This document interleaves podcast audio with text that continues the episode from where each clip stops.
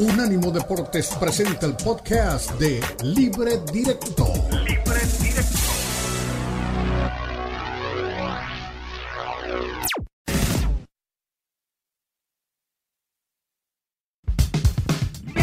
Unánimo Deportes celebra Black History Month, mes de la herencia negra. Orgullosamente, Unánimo Deportes.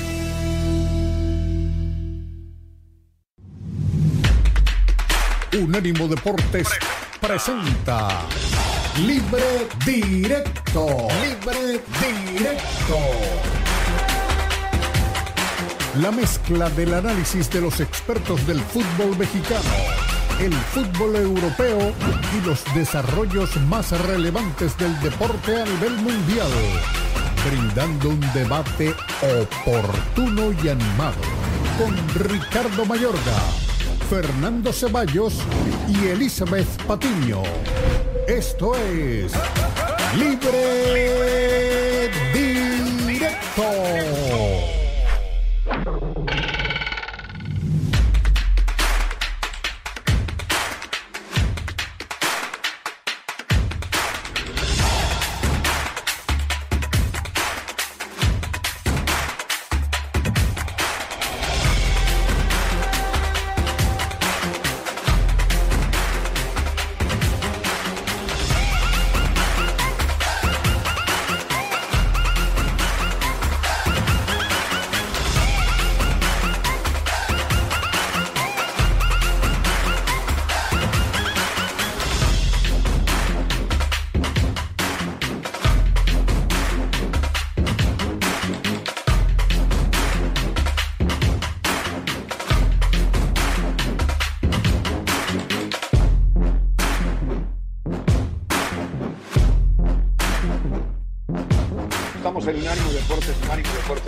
Nuestras plataformas digitales, en nuestra aplicación de Unánimo Deportes y en unánimodeportes.com. Ahí lo busquen en la página donde dice ver eh, shows, uh, ver en vivo, ahí estamos y usted puede ver la totalidad del programa en la página de unánimodeportes.com. Comenzamos este viernes previo a lo que va a ser una jornada muy atractiva, tanto en el viejo continente como en territorio ya casi con todos los anuncios hechos para el comienzo de la MLS y con Mundial de Clubes mañana, eh, en donde se pone en escena justamente el equipo de Seattle Sounders frente al Al-Ali, uno de los dos Al-Ali que existen en el mundo. Uno está por allá en territorio asiático y este otro que es el campeón de África.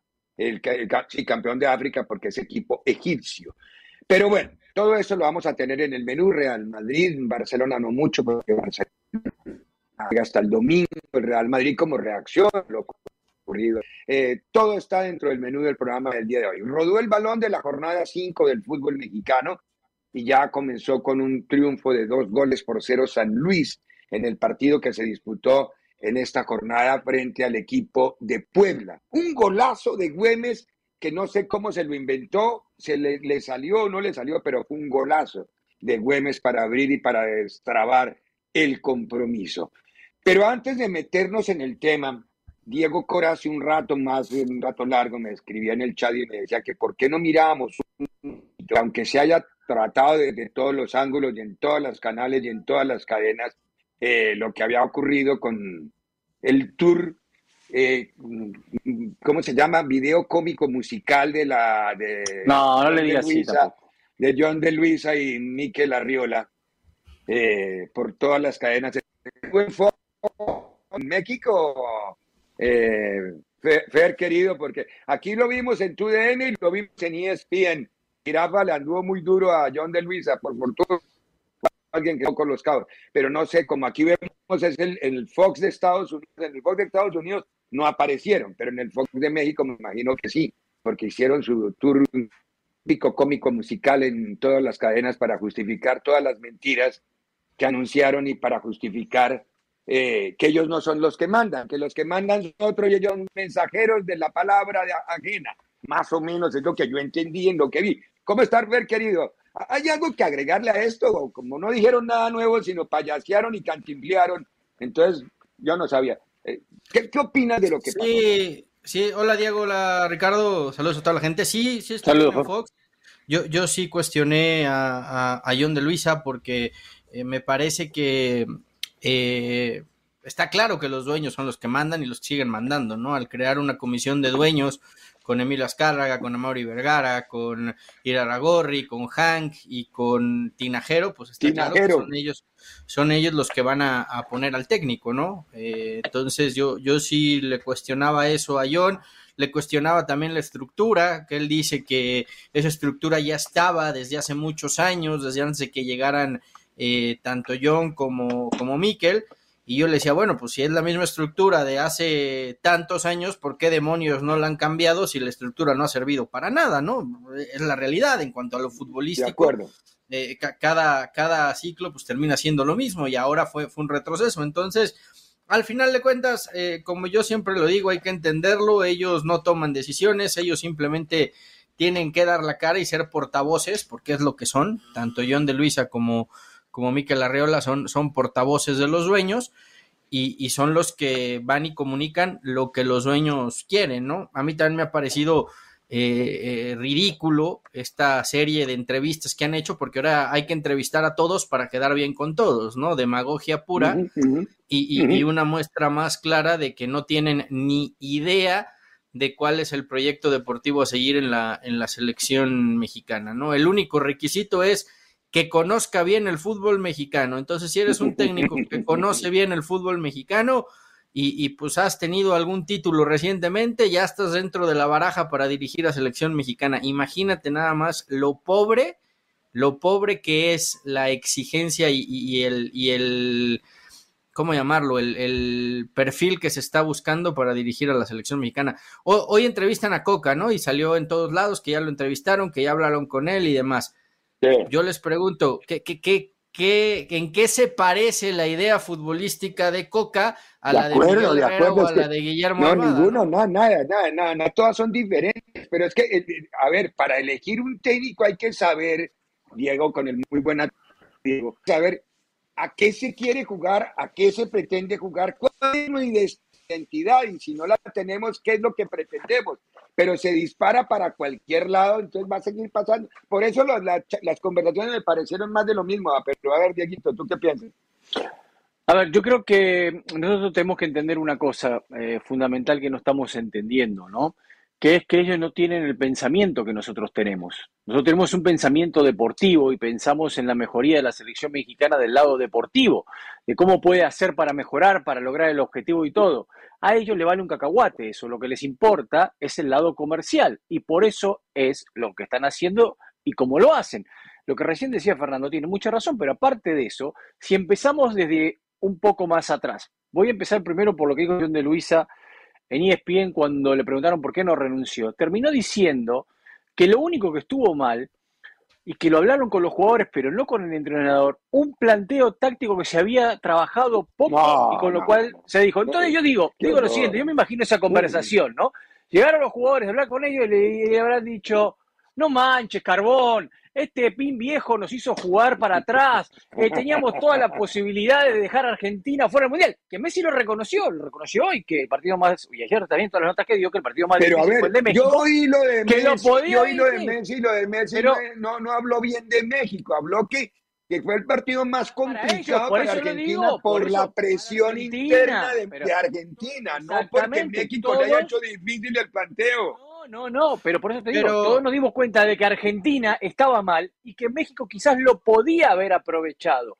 Pero digo, si esa es la conclusión, no, yo, más allá. Si esa es la conclusión que sacan, nada más, de ese partido, están viendo cualquier cosa, porque el partido a ganar era frente a Polonia, porque si vos ganabas el partido frente a Polonia, a Argentina la complicabas aún todavía más y podía quedar afuera y finalmente le favoreciste todo porque empatabas con Argentina y Argentina quedaba afuera.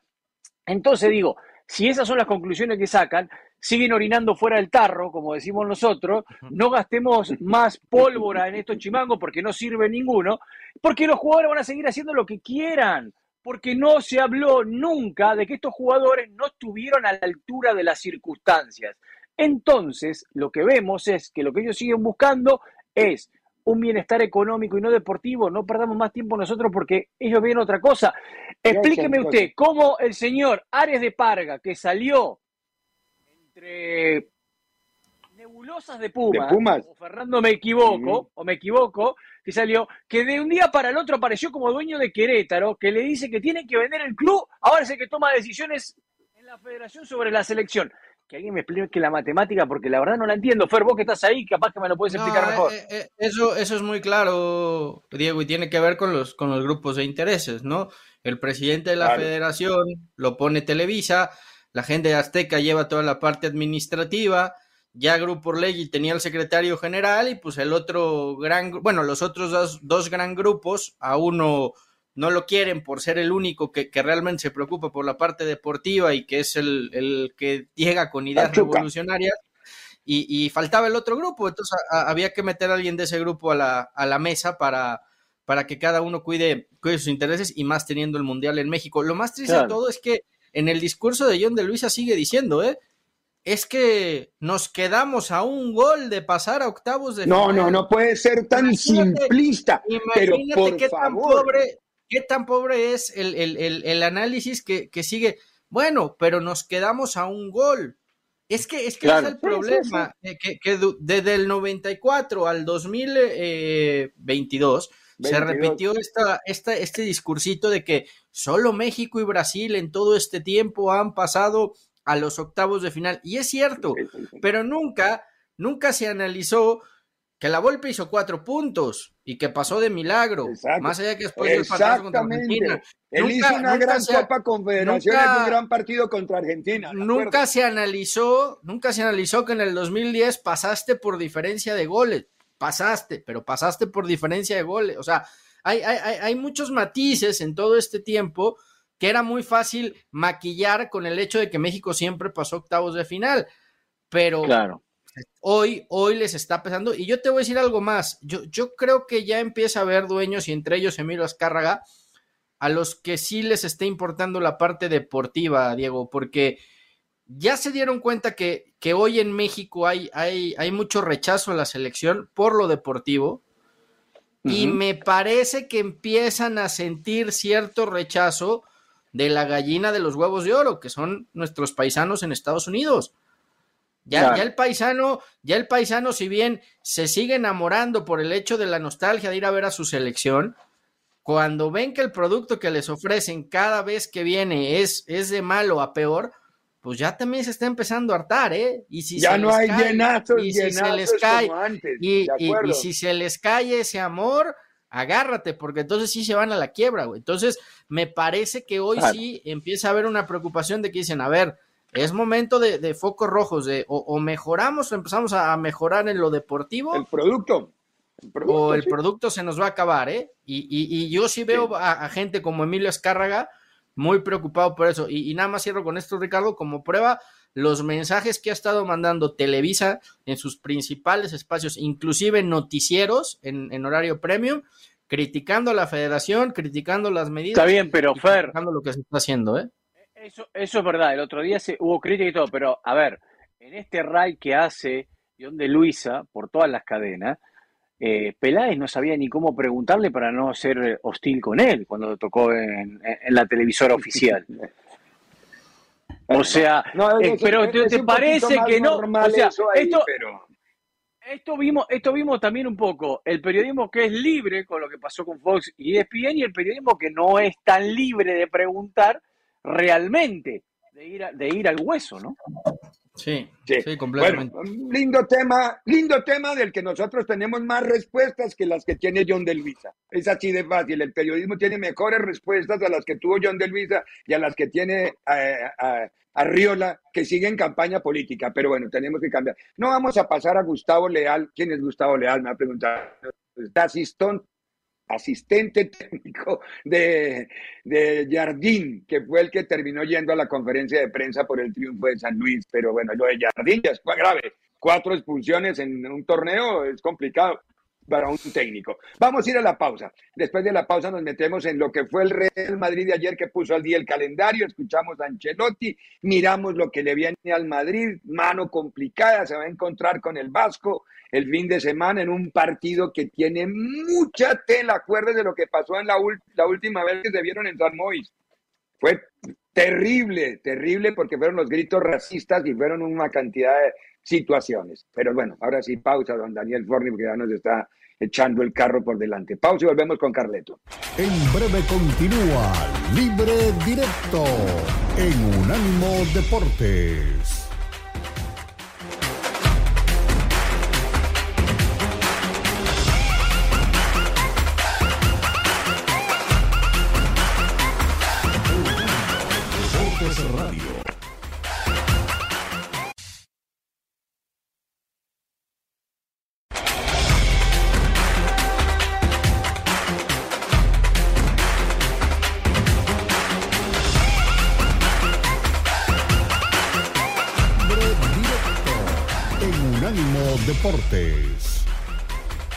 Itao y, y Karim Benzema. Eh, el partido ha sido bueno, creo que estamos teniendo una buena racha, una buena dinámica. Primera parte un poco más floja que la segunda parte, pero esto creo que en este momento es bastante, normal. Después es claro que la, la segunda parte el rival baja un poco la intensidad, a nosotros nos viene mejor. El partido ha sido bien controlado, hemos tenido oportunidad, marcado, eh, todo bien, aparte las lesiones de Militao, que creo que un, un, poco más serio de lo de Karim. Karim parece un problema bastante ligero, lo vamos a evaluar mañana. Por cierto, Militao domingo no está. Eh, y nada, esto es lo que pasa en este momento de la temporada. Hola, mister. Buenas noches. Miguel Ángel Díaz en directo para el partidazo de COPE. Hablaba el otro día que el equipo está en un momento de transición, principalmente en el centro del campo. Hoy han jugado juntos Cross y Modric, que luego han sido sustituidos. Quería preguntarle si de aquí a final de temporada cree que van a seguir siendo intocables o que a medida que pasen los meses va a ser casi imposible que, que los jóvenes que tienen más energía acaben siendo titulares. Yo creo que estamos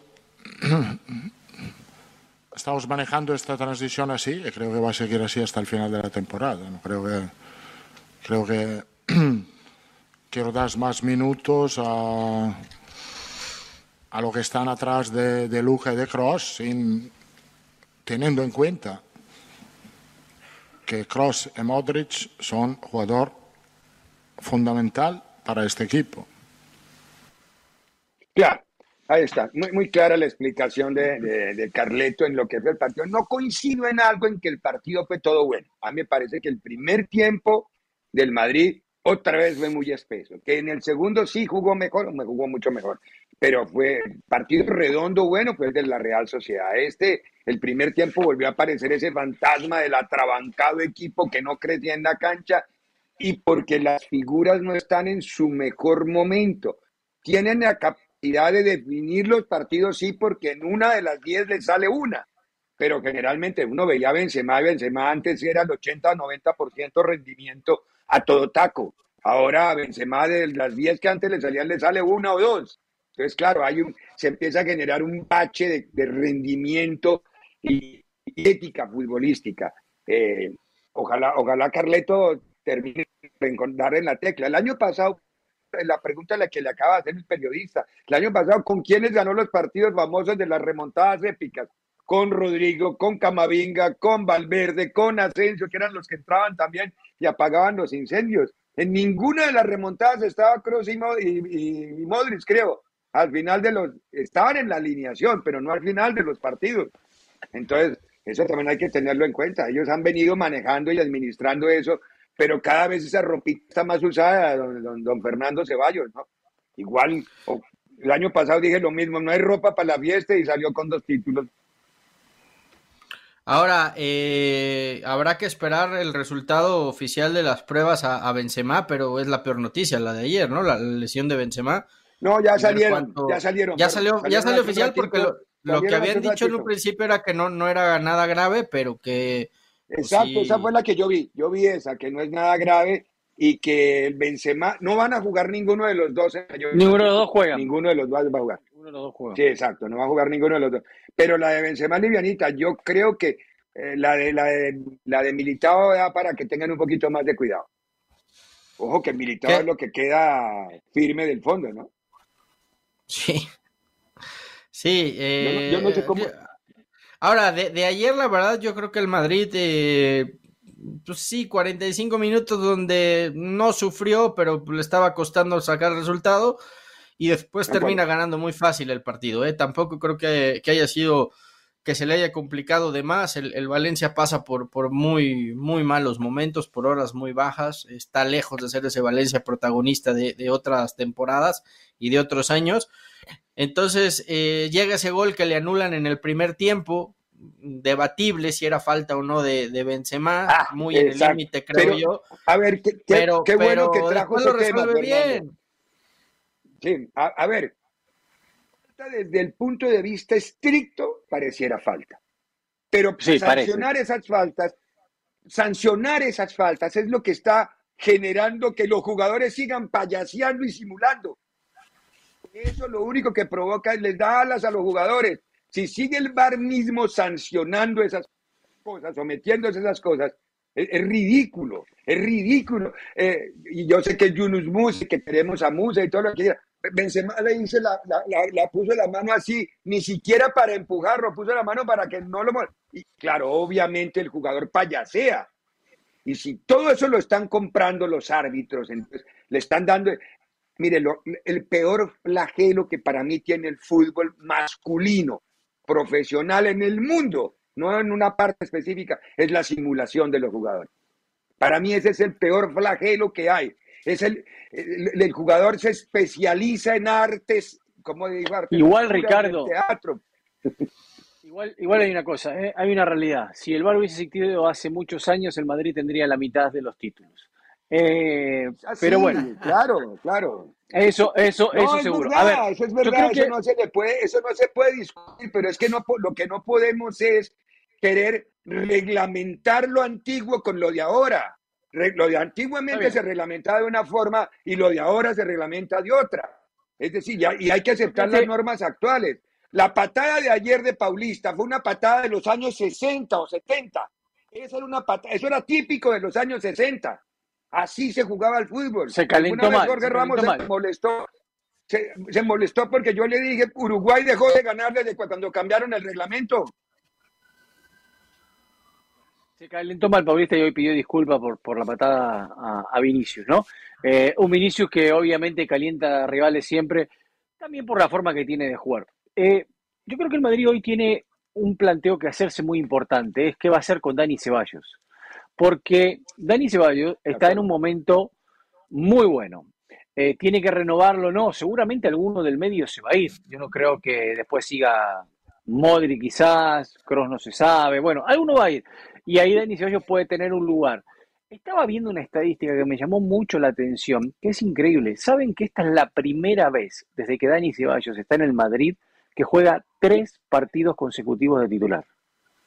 Sí, tres partidos consecutivos de titular. O sea, tuvo muy pocas posibilidades, tuvo mucho tiempo lesionado, lo que sea, pero hoy le ha dado una frescura al mediocampo que no tenía que el Madrid no tenía.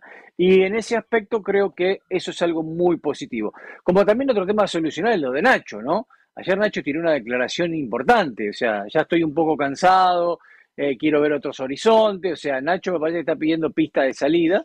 Porque es grave, grave porque es el único jugador que juega en las cuatro posiciones. Exacto, está harto de que cada vez que tiene la posibilidad de jugar le traen a uno y le traen a uno y le traen a uno y entonces siempre queda para el papel de secundario o terciario, pobre, pobre Nacho. Pero a ver, Nacho tiene que pensar también en los años que tiene. Nacho ya llegó a 32, ¿no? Es decir, ya es. Si capaz que tiene una oferta por ahí, ¿no? Ahora, una buena oferta sí que la aproveche, aunque a mí no me gustaría porque es el comodín defensivo. Ayer me preguntaba cómo puede defender el Madrid. Tiene lesionado a Lucas Vázquez. Carvajal ayer lo mandaron a las malas porque no había nada más. No había nada más y le tocó sacarlo casi de la enfermería a la convocatoria a la cancha cuando se lesionó Militao. Camavinga, ¿cómo lo vieron? Camavinga es notable. A mí me parece un súper jugador de fútbol. Donde lo ponen rinde ese, muchachito. Sí, pero no. Él tiene que ganar es madurez. Sí, pero, pero como volante mixto, ¿eh? Yo creo que si le quieres dar la responsabilidad a Camavinga en el, el de ser el medio centro defensivo contra equipos de mayor jerarquía, no le da, ¿eh? No le da. No, no, no, ahí va a ser, ahí es Choumení el de esa posición, Choumení con Camavinga y para mí ese es el medio campo al futuro. Choumení, Camavinga, Valverde. Para ese es, pues. O, o, o Dani Ceballos, ¿eh? Y con Ceballos, no, con Ceballos y usar a Valverde como el comodín de ataque siempre, como lo ha usado Ancelotti, que puede jugar como cuarto volante o como, o como extremo por la zona derecha. Es decir, variante, pero ya tienen que pensar en, en esa parte. Ahora, tiene que jugar el domingo en Mallorca y tiene que jugar, viajar al Mundial de Clubes. Y después tiene que asumir Champions. Mano complicada la que le trae el equipo a Carleto con esa nómina. Está muy justo Ahora, ¿por qué está justa? Porque él quiere. Porque hay seis o siete que no los mira. Eh, hizo lo mismo que si Dan hizo lo mismo que Ancelotti y Ancelotti hace lo mismo que Zidane. Tiene su círculo de confianza. Hay seis, siete siempre que no los voltea a mirar ni para echarles la madre, pero bueno, no importa, tenemos que ir a la pausa. A la vuelta de la pausa, el América juega contra Santos, ¿sabes Fernando? Que se ríe de que cada que va a la comarca lagunera, el América la pasa medio mal. Vamos a escuchar a Fentanes antes de empezar a hablar de este partido. En breve continúa Libre Directo en Unánimo Deportes.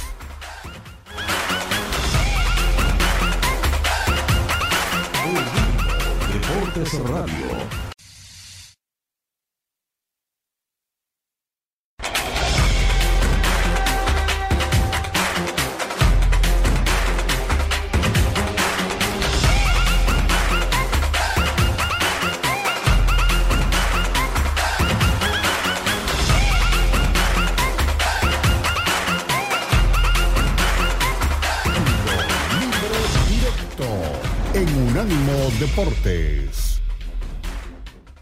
Sí, el, partido tiene una, exigencia importante, eh, como, como son todos los de la liga. Bueno, una particular después del último resultado, ¿no? América no, no, ha perdido, ganó con holgura su último, su último partido, ¿no? Y, nosotros en casa hemos sido muy fuertes, ¿no? El balance general de, la gestión de este cuerpo técnico es, es, muy positivo, ¿no? En los 17 juegos de, de, local, 40 goles a favor, 17 en contra, es decir, eh, acá con nuestra gente, con, con, con el apoyo de, nuestra afición, en el conocimiento de nuestra cancha, eh, hemos logrado hacer valer esa fortaleza, hemos perdido un par de partidos nada más, eso creo que nos... nos nos ayuda y nos alienta a entender que, que, y la intención es salir y hacer un buen juego desde nuestra propuesta, mantenerla como lo hemos hecho prácticamente siempre, entendiendo y sabiendo que los partidos tienen momentos y hay momentos donde te toca sufrir, aguantar, contrarrestar y después volver a buscar y proponer, así es el fútbol. Hemos sabido comportarnos en este arranque en ambos escenarios y, buscamos lo mismo, es decir, nosotros saldremos a, hacer el partido que, habitualmente hacemos, buscar explotar nuestras condiciones. Es un equipo que, que, sobrevive desde el daño que le hace al, al, rival, es decir, que tiene esta tendencia o esta vocación a lastimar, ¿no? Y, lo tendremos que, buscar hacer, ¿no? No somos un equipo que, que busque eh, eh, sacar el resultado solamente desde, desde la fase defensiva, entonces saldremos a jugarlo como habitualmente lo hemos hecho, insisto, contando y sabiendo que y aprovechando para, para que nuestra afición se haga presente, esperamos que haya buena asistencia, que seamos más, más verdes que amarillos para poder generar esta atmósfera que ya hemos tenido en otras ocasiones y que termine siendo una, una noche agradable para la, la afición. Bien, Eduardo Ventanes, tiene muy buen discurso este técnico y pareciera conocer mucho del tema futbolístico Fernandito querido, el América va a salir ileso o no va a salir ileso de la comarca. Eh, ¿Juega Doria o no juega Doria? Porque esa pareja de centrales que se consolidó tanto en Santos, que era la de Félix Torres con Doria, eh, era muy sólida y de pronto la lesión de Doria lo marginó un poco y la aparición de Hugo ahí pues como compañero de, Ya le complicó mucho Santos la temporada pasada en el Azteca, ¿no? Un partido eh, quizá de los más difíciles que tuvo el América en casa y que lo termina empatando de milagro y porque, y porque eh, repusieron como 20 minutos, ¿no? Para ver si, si el América lograba empatar y logró empatar sobre la hora. Para mí sí, sí iba a ser bastante complicado, ¿eh?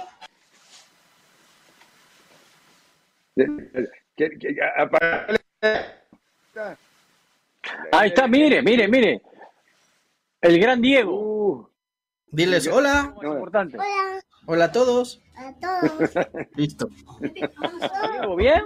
Ya, ya, ya, ya. A le gusta, como al papá le gusta la cámara, o sea, déjenlo ahí tranquilo para que Porque es Claro, especialidad. que Pero bueno, no, y se le apagó la A ver, cámara eh, a Fernando. Es un partido, es un partido eh, importante para el América. América viene de una victoria muy holgada que terminó con la salida de Caballero Mazatlán y todo. Eh, pero eh, este es un partido distinto, ¿no? Este es un partido distinto, es una visita. Santos juega bien, le va a complicar el partido. Es una buena medida para las Águilas del América y para el Tano para ver cómo está su equipo realmente. Eh, obviamente que hay mucha más tranquilidad después de la última victoria, no hay tanta historia. Finalmente Roger No le ganó a eh, nadie. se queda. No le ganó a nadie, últimos- Diego. Bueno, yo sé que no le ganó a nadie, obviamente, pero las victorias generan tranquilidad, te dan eh, Ah, sí, el sí. trabajar en la semana con tranquilidad, y eso creo que es lo que consiguió el Tano Ortiz. Por eso decía que hoy, eh, no hoy digo, esta fecha es, ese partido es complicado para ellos. Es una fecha de buenos partidos esta, ¿eh? Hay buenos enfrentamientos. Me gusta bastante. ver, ya, el con que está metido en ese, ese Cruz el Azul Toluca Monterrey, Tigres. vamos a hablar más adelante. Eh, ha- hablemos de Cruz Azul Tigres. ¿Es capaz Cruz Azul de pararle los cabos a Tigres o no? A ver, ver. Uy, no creo. No creo. Sinceramente no creo. No, no, no, no lo veo claro, ¿eh? No, no lo veo claro. Tigres yo lo veo muy fuerte esta temporada, más allá de que no consiguió el resultado el último partido, pero eh, es un equipo muy fuerte. Me preocupa de Tigres que, que Coca no le gusta mucho hacer cambios y que los, aguanta mucho. Y en una en un equipo donde tienes tanto talento en la banca, eso en un futuro te puede causar problemas, ¿eh? si, si es que te casas con un grupo tan pequeño de, de futbolistas, pero aún así creo que Tigres, Tigres va a andar bien y yo soy de los que piensa que, que Lainez va a ser titular en este equipo. ¿eh? ¿En, pero ¿en qué posición? ¿En Por dónde aquí va a no. jugar? Por aquí no, yo, yo, yo, fíjate, yo estoy, yo estoy más convencido de que entre Laines al 11 a que entre Ibáñez, porque Ibáñez juega de 9 y, y el 9 de Tigres es Guiñac y yo no los Bien, veo y lo firmaron por dos años más. Y yo no lo veo muy, yo no lo veo muy compatible Ibáñez con, con, con Guiñac, entonces Oye, en el- ¿Ustedes piensan que les va a pasar lo mismo que le pasó a Charlie González? A, a, a Ah, Ibáñez? Sí, puede ser. sí, Puede ser. Ahora, el problema es cómo, cómo vos gastas 10 millones de dólares para tener un jugador sentado, porque si ya tenías pensado renovar a Guiñán por dos años más, ¿eh? que, que no sé si a usted le, le llamó la atención la renovación, digo, de dos años, ¿no? Eh. Yo pensé de uno, Dos años. no de dos. Generalmente Eh, a para- se les hace de uno en uno. Exactamente. Claro, ¿para, ¿para qué gastas 10 millones de dólares en traer un jugador que va a ser suplente? Pero yo creo que Tigres tiene para armar un tridente ofensivo temible, ¿eh? Si le, si le ubico el lugar a Laines, Laines, Guiñac, Quiñones, ahí puede haber una cosa muy interesante, ¿eh? Muy, muy Ah, interesante. Me gusta la idea de los dos zurdos pensando en la forma para romper por fuera, ¿no? Pero va a quedarle más cómodo a uno de los dos. El jugar Bueno, con el arco eso- de frente. El pero otro eso- eso pasa jugar más hacia el fondo. Exacto, cuando tienen dos zurdos, como hace, son- como son hace Di María manejo. cuando juega por derecha. Exactamente, igual. Ahora, ¿este puede ser el último partido del Potro? Cuidado, ¿eh? Hablan de que si no gana, Eh, ¿Aguanta o no aguanta el potro un, un- un contraste como el, el de partido contra Tigres? Juega en el Yo creo- Azteca, ¿no? si, si pierde, se prenden las alarmas. No creo que lo vayan a echar ya, pero sí se prenderían las alarmas, ¿eh? ¿Cuántos puntos tiene? ¿Uno o ninguno? qué Uno. complicado, Cruz ¿eh? Azul. Qué complicado. Cruz Azul tiene un punto. Un punto. Ahora, Ah, grave. me parece que Cru- Cruz Azul eh, está abandonado, está descuidado. eh, no, no, no se termina de saber bien cómo se están tomando las decisiones. No sé, me, me- me parece que se ha convertido tristemente en un equipo que, que está ahí y que todos sabemos que, que, es protagonista, pero, pero que no tiene un rumbo fijo desde hace rato. ¿eh? Es un equipo gitano Cruz Azul. Uh -huh, Vamos a ir a la uh -huh. pausa. A la vuelta de la pausa volvemos un poquito a la liga. Mañana no juega ni Barcelona ni Real Madrid, pero sí juega el Atlético de Madrid contra el Getafe. Simeone, vamos a escucharlo. Simeone, si se dieron cuenta, peluqueó todos los brasileños del equipo. Ha costado una fortuna. Algo pasó, para mí un cortocircuito de nacionalidades muy extraño, pero los cuatro brasileños que tenía en menos de un mes los fumigó a todos. Todos se fueron. Bueno, entre brasileños y portugueses, ¿no? Porque Joao Félix era más portugués que, que Brasil. Después portugués. Bueno, vamos a la pausa y volvemos. En breve continúa Libre Directo en Unánimo Deportes.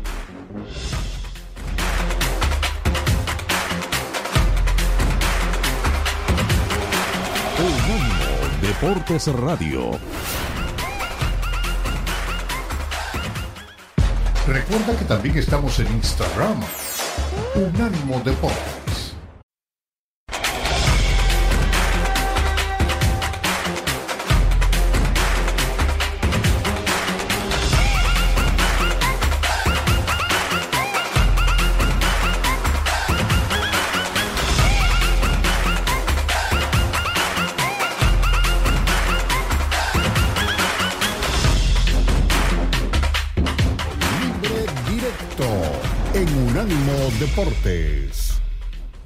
Bueno, la parte más difícil de este juego, encontrar la famosa regularidad.